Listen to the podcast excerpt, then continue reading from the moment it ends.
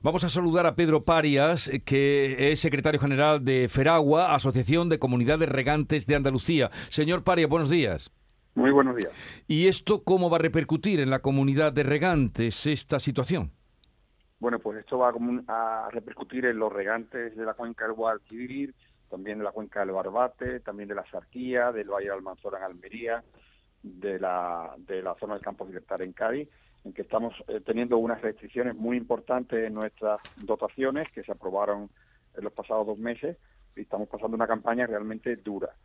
Y lo peor, cuando termine la campaña tendremos los embalses por debajo del 20% en muchos casos, en una situación muy crítica, eh, dependeremos de las lluvias de otoño y primavera eh, para futuras campañas. Eh, ¿Se han perdido ya cultivos? Eh, ¿Mermarán las cosechas? Bueno, lo que ha ocurrido es que, por ejemplo, el cultivo del arroz solo ha regado el 30% en el caso del Guadalquivir de lo que suelen regar, también en el caso del Orbate se ha reducido. se ha dejado muchas tierras de abandono mm, para llevar el agua a los cultivos de más valor, fundamentalmente son la, arboleda, los cítricos, los frutos de hueso, los olivar, tierras abandonadas, tierras que no se han sembrado y por supuesto alguna merma de producción. Eso no lo podemos todavía hasta que no termine la campaña eh, terminar, pero sí sabemos, por ejemplo, que en los cereales de invierno, pues las reducciones que ha habido han, oscilado entre el 30 y el 40% de media. Eh, lo que es el, trigo, la cebada, el cereal de invierno ya se ha recolectado en Andalucía y con disminuciones por encima del 30%.